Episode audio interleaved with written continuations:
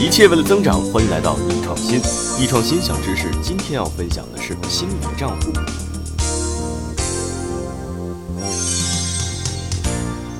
心理账户是指呢，人们除了荷包这种实际账户外呀，在他的头脑里呢，还存在着另外一种心理账户。人们会把在现实中客观等价的支出或收益，在心理上划分到不同的账户中。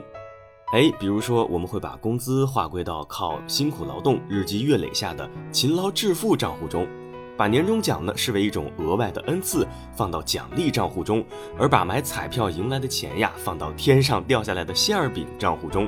这么说来呢，也有道理。但是研究心理账户有什么用呢？或者说能为企业家带来什么样的思考呢？哎，咱们试想一下啊。对于勤劳致富账户里的钱，我们往往会精打细算、谨慎支出；而对奖励账户里的钱呀，我们就会抱着更轻松的态度花费掉。比如说呀，买一些平日里舍不得买的衣服，作为送给自己的奖励。天上掉下的馅饼账户里的钱就最不经用了，比如中了彩票，或者说家里拆迁的补偿款，通常都是挥霍性消费，买奢侈品、豪华车。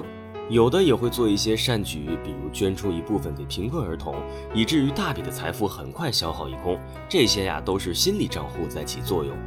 咱们再来举一个实际的例子，比如大家知道巧克力有便宜的有贵的，便宜的二十块钱，贵的二百块甚至更贵。那为什么同样的巧克力质量和口感并没有多大差别，有的巧克力能够卖这么贵呢？很简单，这就看你卖的巧克力呀放在消费者的哪个心理账户里。